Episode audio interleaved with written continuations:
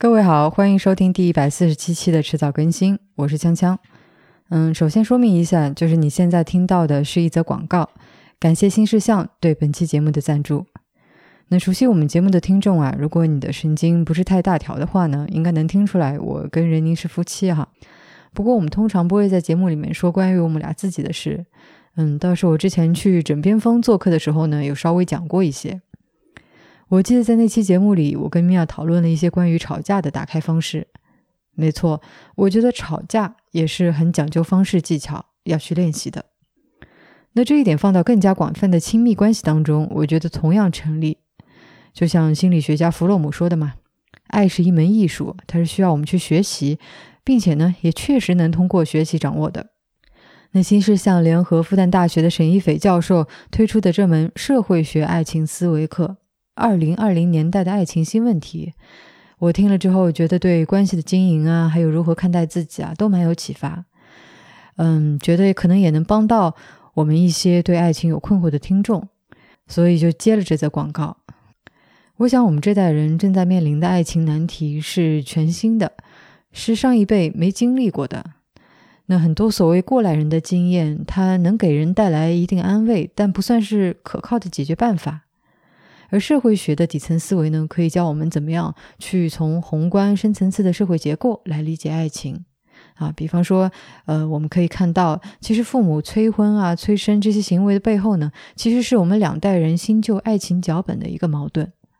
那这些经过验证的理论，能更好的帮助我们处理爱情当中可能出现的困惑和问题。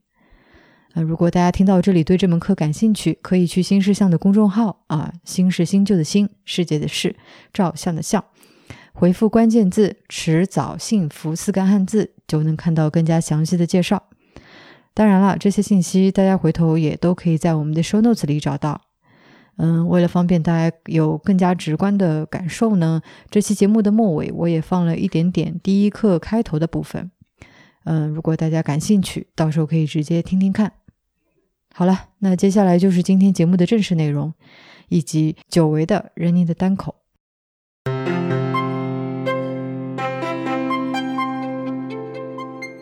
各位好，欢迎收听第一百四十七期的迟早更新，我是任宁。啊，这期节目由我一个人来主持。啊，最近上海啊，以及国内南方的很多区域都是阴雨连绵的黄梅天气啊，许多地方还在闹洪涝灾害。我已经很久没有看到过蓝天白云了啊，有点烦闷，那就想做期节目来找个话题来聊一聊。啊，我看了一下，如果不算迟早过年和复杂问题这两个特别系列呢，上一期的单口节目还是在第一百二十一期的时候了。那这期也算是时隔许久之后的迟早更新了吧？嗯，经常听我们节目的朋友肯定知道啊，我的本职工作是风险投资。那在我刚刚成为一个风险投资人的时候啊，也就是大概六七年前吧，也就是在二零一三、一四、一五那几年里面吧，伴随着移动互联网的所谓的风口的真正的到来，除了现在已经没什么人说的这个 O2O 之外，还有过一波创业和投资文化产业的热潮啊，比如由外滩画报前主编徐沪生创立的一条。第一财经周刊联合创始人，他们原来的这个总编辑易险峰创立的《好奇心日报》，啊，还有前 GQ 副主编张伟创立的新事项，还有前中央电视台经济语法和对话栏目主这个制片人罗振宇创立的逻辑思维，那或者说大学读到一半去辍学创业的康阳创立的公路商店，啊，那当然其他还有很多。在那个时候冒出来了一个新的概念，叫新媒体。然后也有很多公司呢，就多了一个新的职位，叫新媒体运营。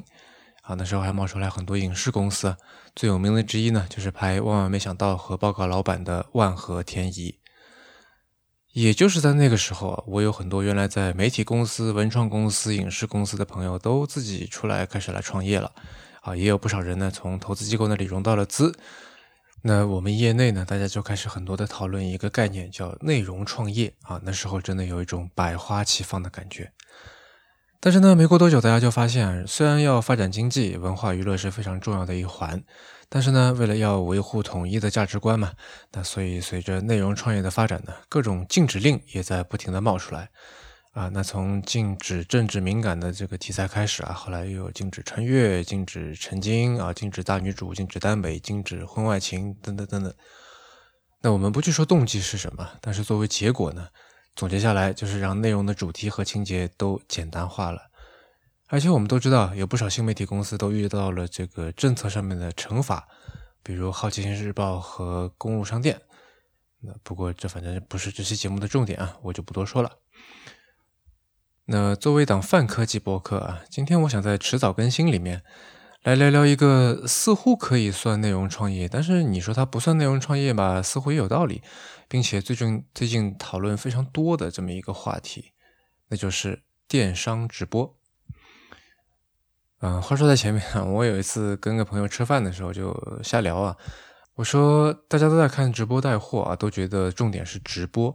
但是我觉得重点是货。啊，是这个直播间镜头背后的供应链啊。举个最简单的例子吧，就罗永浩前段时间不是在卖半价 iPhone 嘛？我就跟朋友开玩笑说，那只要能弄到这么低成本、高质量的货源，我相信在迟早更新里面也可以卖出很多，对吧？但如果要讨论供应链呢，大概应该去风投圈去聊啊。我们今天呢，还是来聊聊直播。移动互联网的直播第一次流行起来，应该是在二零一五、二零一六年左右吧。而最近这一两年比较火的，则是刚才提到的直播电商。嗯，这两年一下子多了很多这种几个小时卖了几个亿之类的故事，或者说传奇啊。然后各界名人的直播带货呢，也可能已经成了互联网上面吸引流量最大的话题之一。Hello，大家好，我们的直播开始了哦，美们，我们来了，我们来了。对，七点半准时开播，七点半准时开播。谢谢大家的支持，你们好，你们好，你们好。那在开始之前，我想先念两首诗。第一首诗，作者是高莹，这首诗的标题叫《无题四三八》，来自他的诗集《春天得以安葬》。他们说不用沉重，不用深刻，不用热血，在谎言前，真实注定败北。他们说不用深刻，不用你暗记，会自动算出；不用看风景，会为你拍下。他们说不用成为自己，你不是你，而是街上的什么人。他们说不用读书，不用思考，从昼到昼，从夜到夜，搞笑表演多欢乐。静还去找路，静还去找路，跟着导航仪好了，不用去找路。十九只、二十只野鸽，一只飞起，一群跟着，飞翔的姿态有点笨拙。他们说不要那种飞法，要像无人机、隐形机一样轻快的飞行。如何是好？他们说不要用力书写，落笔要轻柔，无限轻柔，手抚键盘似敲非敲。他们说不要站街头，有露天咖啡馆，要坐到里边，坐一会儿，再躺下，躺下来喘气，然后咽气，要你的乌托邦就此覆灭。如何是好？如何是好？嗯，高音是个非常传奇的人物啊，号称是韩国的国民诗人呢，作品数量非常的多，题材涉及的面呢也极其的广阔哈。打个可能不太恰当的比方，他写诗就好像倪匡写小说一样的在写。但是高音在中国似乎不是太有名啊，知道他的这个国内的朋友不是很多，那推荐大家可以关注一下。第二首诗的作者呢，在中国的名气就大得多了，那就是日本的北野武。嗯，这首诗的标题叫做《时光机》，来自他的诗集，叫做《我变成了笨蛋》。什么年轻的时候，我不想回去，在街上看到年轻人因为欲望像快要爆裂的膨胀的脸，每见一次我都想吐。对于穿的、吃的、酒、女人、金钱，不害臊的赤裸欲望。以前我也和这些家伙一样，像得热病一样追求着这些，看到这些家伙。就想起以前的我，相信大家听下来能感觉得到，这两首诗说的东西有有相通的地方。呃，你也许会感觉这里面有种上一辈人对下一辈人的看不惯啊，有种不合时宜的感怀。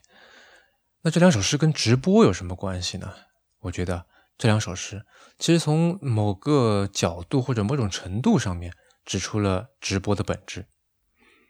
首先，我不知道大家有没有感觉到“直播”这个词，或者“直播带货”、“直播电商”这个词，对于很多人来说带这种微妙的耻感啊，羞耻的耻耻感。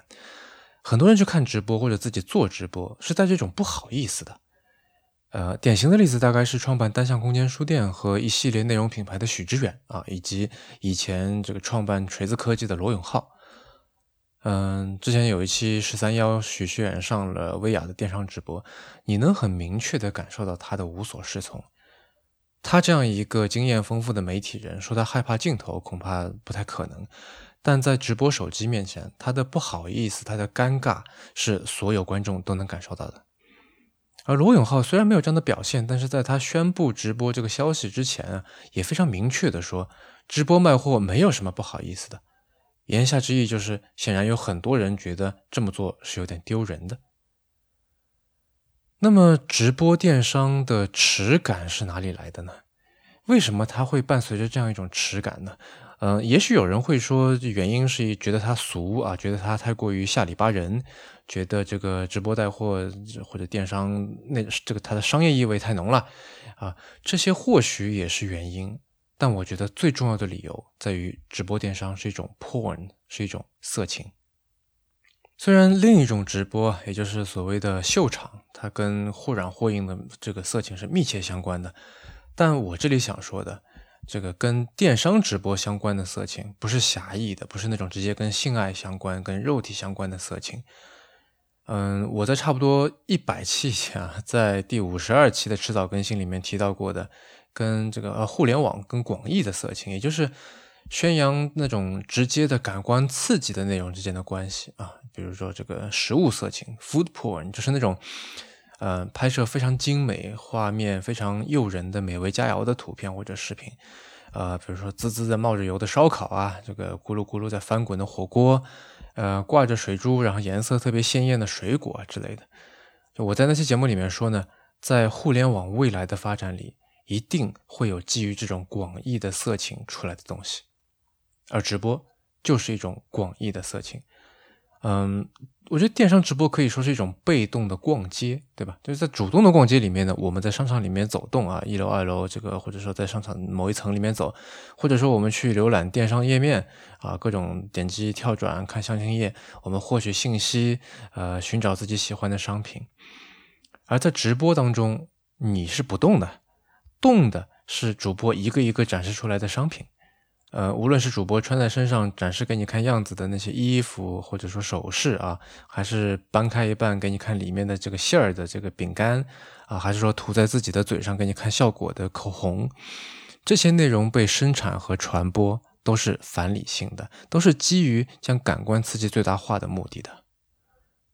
第二，很多人说直播电商就是电视购物啊，只不过传播的渠道变成了互联网。但我们知道，电视购物都是录播的，而直播顾名思义是非常注重实时性的。而且在这里，实时性对于电商直播的意义，我觉得跟实时性这个至于色情的意义很像。倒计时五四三二一，开！一定要拍两件，拍两件。拍。呃，我们可以来对比一下另外一种也是非常富有实时性的内容，那就是新闻。在新闻节目里面，实时连线也好，现场直播也好，这都是非常重要的环节。但这种直播跟电商直播也还不一样。就很多电电视台不是有这个新闻频道嘛？那在这些频道里面，新闻内容是滚动重复播出的。你看新闻的目的是了解，那只要是你不了解的，哪怕你是在晚上看着上午的新闻，也未尝不可，对吧？它对你也还是有意义的。但电商直播当中的货物，就嗯，我不知道是真是假，但反正有大量，它是限量的，是需要抢购、需要秒杀的。如果你不在那个时间点看直播，如果你不在那个时间点在直播间里面，很大概率你是看得到买不到的。实时性是一个很有意思的一个概念哈，我想扯开去说两个例子了。一个呢是去年，也就是二零一九年十二月开始啊，有一位日本插画师叫做 Kikuchi Yuki，然后他在 Twitter 上开始连载一部这个四格漫画，叫做《一百天后死掉的鳄鱼》。那它的内容和形式都很简单了，就像标题所说的那样啊，就是描绘一条卡通化的鳄鱼这么一个角色，他死前一百天的生活片段啊，就是吃吃喝喝啊，呃，发工资啦，看看电视啊，去什么咖啡馆打工啊，什么喜欢同事啊，就诸如此类，很普通啊，带有一点点日常的温馨，就这样的内容。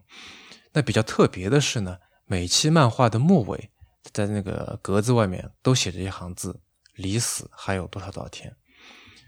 呃，那位作者每天更新一期，然后一直更新了一百期。当时有很多网友啊，全世界很多网友每天都在追着看，看着倒计时的数字一天天小下去。到最后一天的时候，还有很多人替这个鳄鱼求情啊，希望作者不要让他死。但是在最后一期里面，鳄鱼还是死掉了。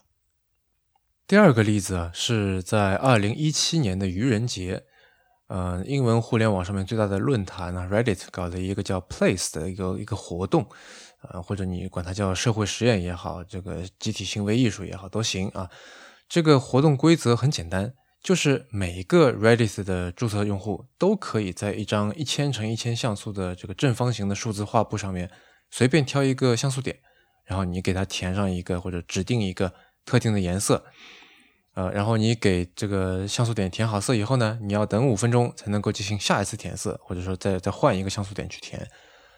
这个活动当时进行了大约七十二个小时，然后有超过一百万人参与了进来。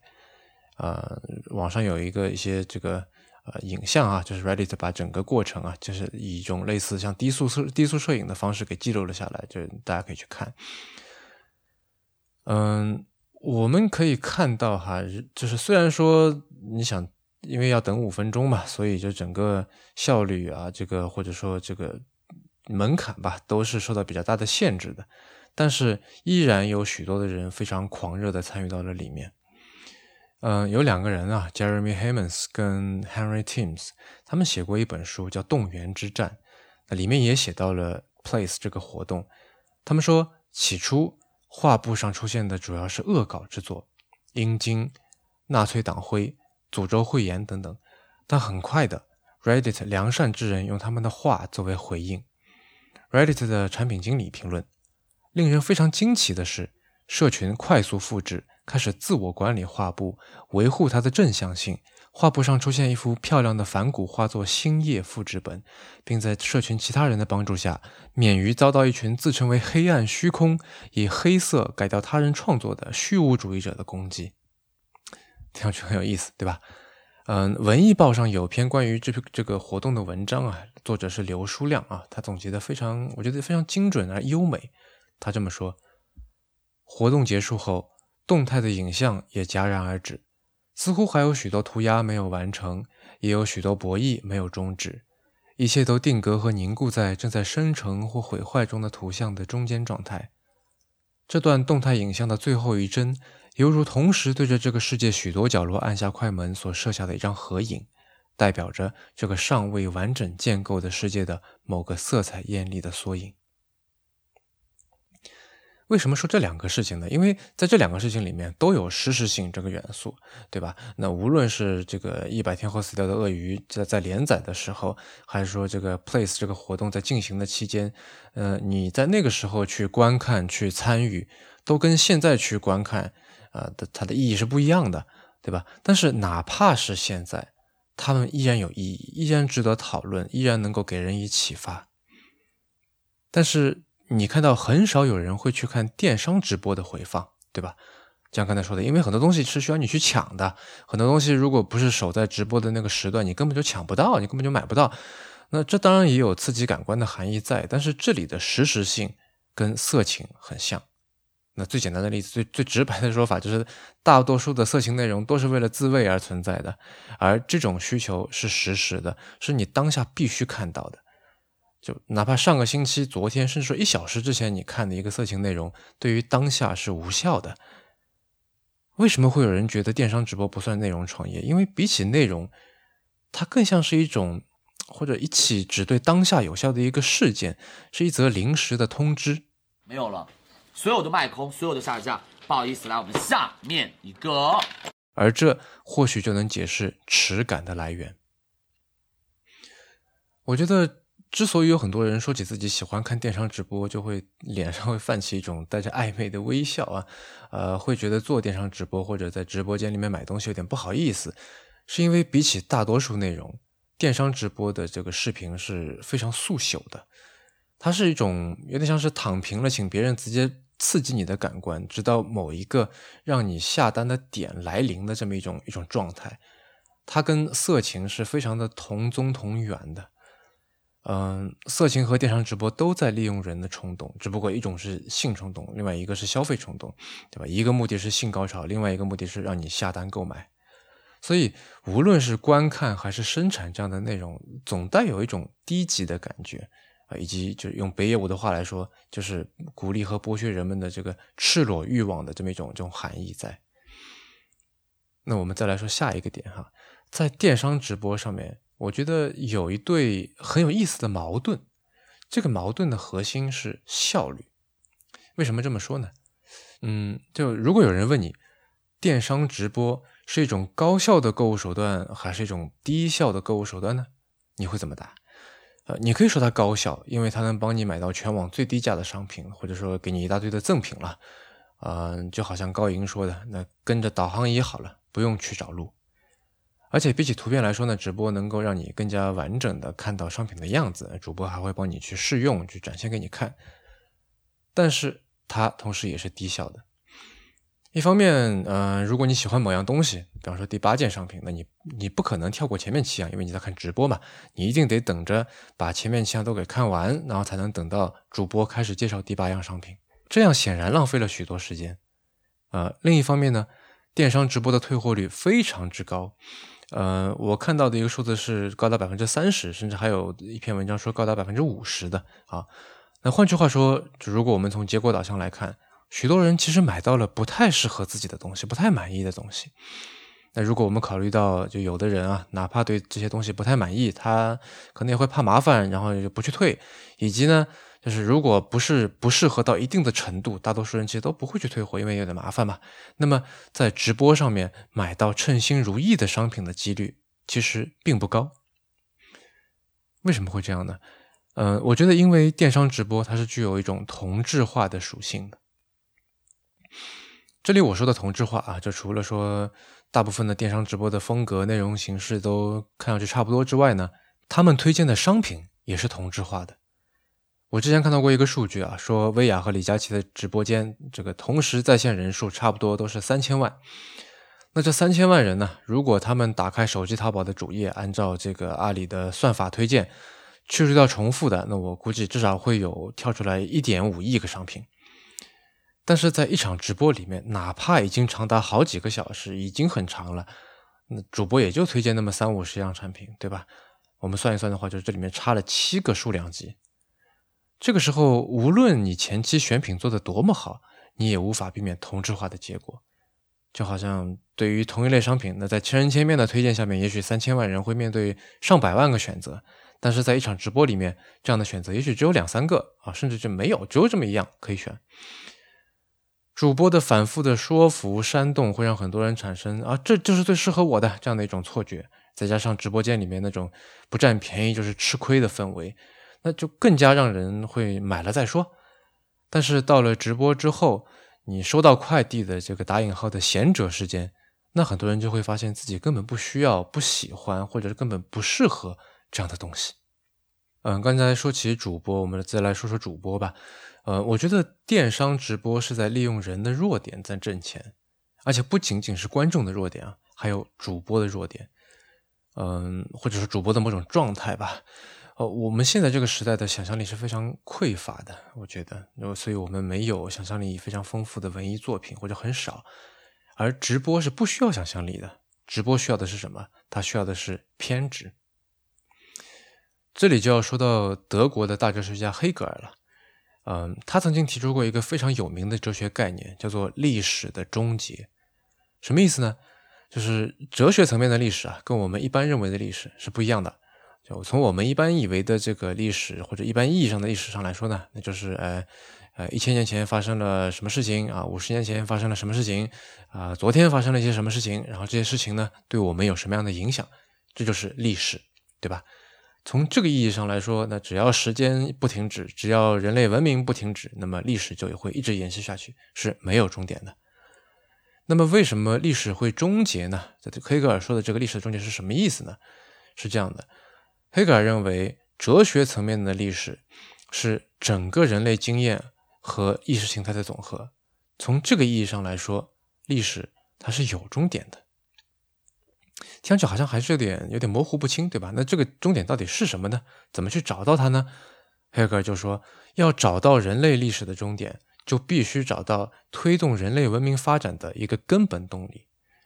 那在黑格尔之前啊，许多人都觉得说，呃，包括可能你也会这么觉得，对吧？很多人都这么觉得，人类发展的根本动力是经济，那就是大家想活下来啊，并且活得更好。你要获得更好的物质条件啊，你的这个衣食住行都要更好，这就是人类发展的根本动力。但黑格尔觉得这是一种动物性的思维。他说，人类和动物最大的区别就是人是有心理的。啊，或者说我们换一种说法，说人是有灵魂的，对吧？就比如说人类是会为了名誉而不惜生命啊，比方说跟人去决斗啊，甚至会自杀的。他认为人类社会的根本推动力来自心理层面，是人类希望被承认的这么一种心理。然后他说，其实，在法国大革命的时候，人类就已经找到这个终极的目标了，那就是民主和自由。啊，因为民主和自由可以让每个人都得到承认，所以它就是人类发展的终点。所以人类社会一定会往民主和自由发展，这是必然的。所以黑格尔认为，在哲学层面，人类的历史已经终结了。终结这个词听上去好像有点悲观，对吧？但其实完全不是这样的。呃，我举个例子啊，在黑格尔之后，有一位出生于俄罗斯的法国哲学家、政治家和外交官啊，他的名字叫做亚历山大·科耶夫。科耶夫非常认可黑格尔的看法，他也相信哲学层面的历史已经终结了。那么，呃，那么作为思考理念的工具，哲学的任务也就已经终结了。那剩下的就只有去实践喽。那所以，他做了一件很多哲学家都没做的事情，就是非常积极的去参与政治。啊，比如他写了一篇文章叫《法国国事纲要》，并且呢，把它送到了当时流亡在英国的戴高乐手里面。这篇文章基本上奠定了欧洲统一进程的伦理和道德基础。而这个二战以后的法国国际战略啊，欧洲共同体的诞生啊，关贸总协定的签署啊，科耶夫都发挥了很大的作用。而作为法国驻欧共体的代表，科耶夫成了当今这个欧盟的缔造者之一。那上面说的这些成果。都是在历史的终结之后，都是民主和自由的观念的一种实践产物啊，有点有点扯远了哈。我们说回电商直播，嗯，我们可以看到李佳琦薇娅就是电商直播的终极形态。换句话说，电商直播的历史的终结已经到来了。呃，你大概也都看过一些报道啊，说电商主播们是多么的辛苦啊，工作强度非常大，然后哪怕没有人看，也要也要去直播，一直播就是几个小时，嗓子都说哑了啊，没有时间上厕所，个人生活也几乎被压缩到零，压压缩到没有，等等等等。我觉得这背后啊，是一种类似偏执的状态。呃，美国的心理学者 Ernest King 提出过三对这个互相对立的。然后构成偏执者的经验和叙事要素的这么一个概念，呃，分别是过去和未来、善与恶以及自我与他人。啊，那当然他说的偏执是一种精神上的病态啊。那比如这个非常著名的薛伯厅长，这个他的病例啊，如果你读过精神分析学方面的书呢，肯定听说过啊。这个弗洛伊德和拉康也都分析过这个偏执的病例了。嗯，我不是想说电商主播都存在精神上的病态，我想说的是。从哲学层面来说，他们的历史已经终结了，而且在实践上面也似乎看不到发展的空间。那么你可以看到，就是像那个 Ernest King 说的那样子，就是围绕着他们的这个叙述啊，跟偏执者很像啊，尤其是在这个第一点的过去和未来，你可以看到围绕着电商主播的媒体叙事，总是充满了关于过去的描述。很少有面向未来的可能性，对吧？都是说过去做啊，这么几几小时卖了几亿啊，哪一个购物节卖了多少钱，卖了多少货，但你很少看到说你未来打算怎么样，你未来可以怎么发展啊？那这个 King 他就意思是说，这是一种呃偏执者非常特特别的一种一种一种经验或者说叙事，一种对世界的认知。嗯，今天这期节目我想聊的最后一个点就是，嗯，有人说啊，电商直播其实就是一种广告。那他，你你想吧，品牌又是给了全网最低价，又是各种赠品，又要承担这个他们叫坑位费啊，然后又要给销售提成，然后退货率还那么高，那品牌方其实是很难靠直播赚到钱的。那为什么还那么多人前赴后继去做呢？其实就是当做广告了啊，那些投入甚至那些亏损就当是广告费。这么说呢，在商业逻辑上面的确成立啊啊，但是我想指出的是，电商直播跟广告的一个区别，那就是不像大多数的那些广告片、宣传片，或者说这个市场营销管它叫 TVC 的那种视频里面，就主流的电商直播，比如啊，还是李佳琦和薇娅啊，这些占据了大部分电商直播流量的这些主播，他们的直播视频里面很有意思的是，他们是没有音乐的，为什么呢？嗯，可能因为音乐会带去错误的情绪，或者可能有版权问题啊，或者说音乐容易对主播说的话造成一些干扰，这些都可能是原因吧。但我觉得最重要的是，音乐是有意识形态的。我前两天去看了一个展览啊，叫《构造未来》，参展的作品一共就三件，就分别来自建筑师柳一春和艺术家英乙的合作，然后来自建筑师同名以及来自建筑师袁峰。那地点在著名的武康大楼啊，这个展很小了，人也不多。那我在阅读区坐了一会儿，读了英乙写的一篇文章，是关于他的一件声音艺术装置叫礼物的这么一篇文章啊。那他说呢，二零一四年他在德国汉堡做艺术家驻留项目的时候，有人告诉他，汉堡火车站的站前广场从二零零八年开始就播放古典音乐。啊，比方说有我们都知道的莫扎特的这个《魔笛》，或者是维瓦尔第的《四季》，而他们播放古典音乐的理由也很有趣啊，不是要搞精神文明建设，而是呢为了驱赶原来在广场上面聚集停留的流浪汉。听到这个说法就很有趣，对吧？那英语第二天就去了汉堡火车站，那他去的时候呢，站前广场上面在放 lounge music，也就是这个上世纪五六十年代比较流行的一种。一种比较相对比较慢节奏的一种休闲式的电子音乐了啊，经常在高级酒店的大堂呀、赌场啊、呃高级餐厅啊之类的地方出现啊。那么后来他这个回去以后查了一下资料，发现呢，当地媒体《汉堡晚报》啊就有一个报道说，这个用音乐驱赶流浪汉的这个措施啊，这个效果非常好。那么为什么呢？音乐为什么可以做到能驱赶流浪汉呢？是这样的。英语说啊，德国城市的流浪汉，就多数不是我们以前在中国，就现在没有了，不知道去了哪里了。就我们以前在街上能看到那种衣衫褴褛、非常邋遢的那种乞丐，他不是那样子的。德国的流浪汉更多的是一种一些边缘化的人群，那当中就有不少年轻人了，男男女女都有。他们的穿着打扮上面都是一副朋克或者重金属乐迷的这样一种风格，这种外表风格显然。展现了某种自我文化意识，而这种自我文化意识显然让他们在音乐上有非常强烈的好恶，对吧？说到这你就明白了，古典音乐或者 lounge music 代表的那种建制派的那种中产阶级文化，跟这些人他们所属的亚文化是互相抵制的，是他们无法忍受的。所以，汉堡火车站就是这样，用不同文化意识形态的冲突，用音乐赶走了流浪汉。而知道了这一点，就你就可以理解电商直播是很难放音乐的。嗯，首先主播的身体动作和语速都非常快啊，像 lounge music 那种放松的音乐是跟它非常不搭的。嗯，而一般说来呢，快的音乐又会比较缺乏，就是像我看到直播里面啊，这个赫莲娜、欧莱雅、资生堂、迪奥这些，我们说贵妇品牌吧，或者说比较高端的品牌，就他们需要那种高级感啊，快的音乐是缺乏的。另外，因为一场直播下来，主播要介绍的东西实在太多了，几十样嘛，从餐巾纸到泡椒凤爪，到这个上千块的高级化妆品，没有一种音乐可以覆盖或者说可以去去抹平所有这些商品背后对应的那种社会阶级和意识形态的差异。而频繁切换背景音乐，或许只会带来更加怎么说呢，更加荒腔走板那种效果吧。所以只好把音乐给牺牲掉了。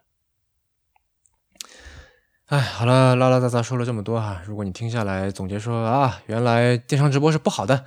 啊，原来任宁是反对直播带货的，那么也许你误会了我的意思。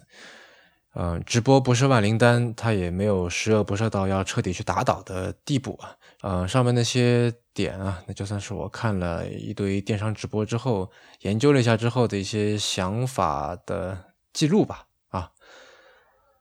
唉，最近天气实在是不太好啊，总有一种提不太起劲的感觉，就特别想出去旅行了。嗯，那顺便一提啊，如果你最近几个假期，这个五一啊、端午啊都没出去玩呢，那其实播客也可以让你神游一番啊。我那天看到青芒的 KT 周写了一篇推送，推荐了三期跟旅行相关的播客啊，也包括我们迟早更新的第一百十八期啊，关于熊野古道之行的音频日志，那期节目我也很喜欢。嗯，我以前读过一本很有趣的小书，叫《纸上卧游记》，作者叫陈雨成。那虽然假期已经过去了，但是通过播客。也许你还可以来一个耳畔卧游记，对吧？好了，嗯，这期节目就说到这里。您刚刚收听的是迟早更新的第一百四十七期，这是一档探讨科技、商业、设计和生活之间混沌关系的播客节目，也是风险基金 Once Ventures 关于热情、趣味和好奇心的音频记录。我们鼓励您与我们进行交流。我们的新浪微博 ID 是迟早更新，电子邮箱是 embrace at weareones.com。啊，如果你想要访问迟早更新的网站呢，可以在浏览器地址栏输入刚才我念的这个邮箱的后缀，在网页导航栏中就可以找到迟早更新的网站链接了。呃，我们为每期节目都准备了延伸阅读，希望您善加利用。如果你喜欢我们的节目，那就可以在各大音频平台和泛用型播客客户端搜索“迟早更新”进行订阅收听。啊，而且我们现在跟青芒合作啊，推出了迟早更新的微信小程序，最近也做了一些改版。那么，如果你想要在微信里面获得更好的收听和分享的体验，也就可以在微信里面搜索“迟早更新播客”这六个字啊，就可以找到了。那么，同时呢，如果您喜欢这档节目，也欢迎您收听我跟 Real 搭档的播客《提前怀旧》。我们希望通过迟早更新，能让熟悉的事物变得新鲜，让新鲜的事物变得熟悉。下期再见。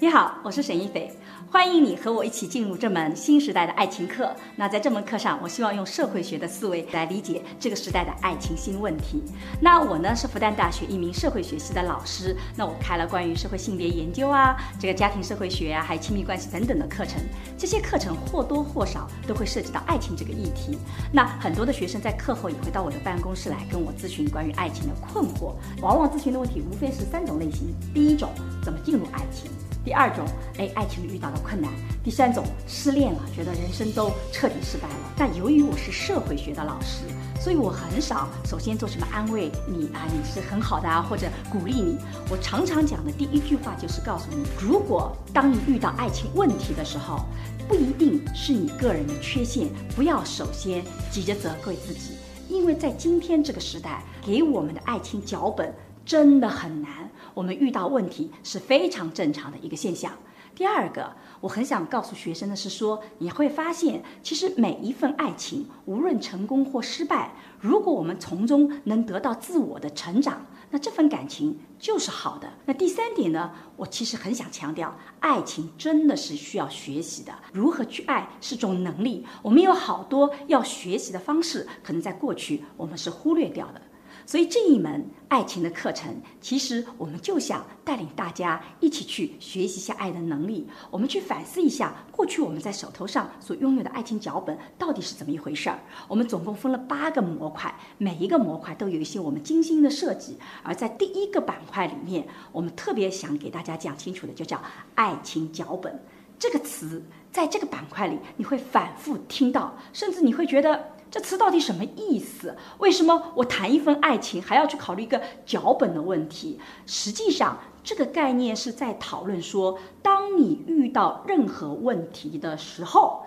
你一定要记得。背后有一个更宏大的社会机制、社会文化在影响你。如果你不能跳出这个框去看，你很容易被它峡谷着往前走。而这个观点，哎，不是我提出来的，是法国社会学家伊娃伊鲁萨提出来的。他说，我们今天个人生活的失败，并非是源于我们的心理弱点，而是结构性的安排导致了我们变化无常、多灾多难的情感生活。再通俗的讲一点。其实人生在世啊，全靠演技。可是如果你拿的那个剧本不够好，你演技再高，你很可能这个剧都是演不好的。所以在这里呢，我解释一下什么叫爱情脚本。其实爱情脚本就是由社会的经济基础、社会文化所确定的一整套有关爱情的机制，它决定了。其实我们在什么时间段遇上一个人是合适的？什么样的人是我们最合适的伴侣？哎，什么样的感情我们被看成是好的？我们什么样的一种感情生活是得到所有人赞赏的？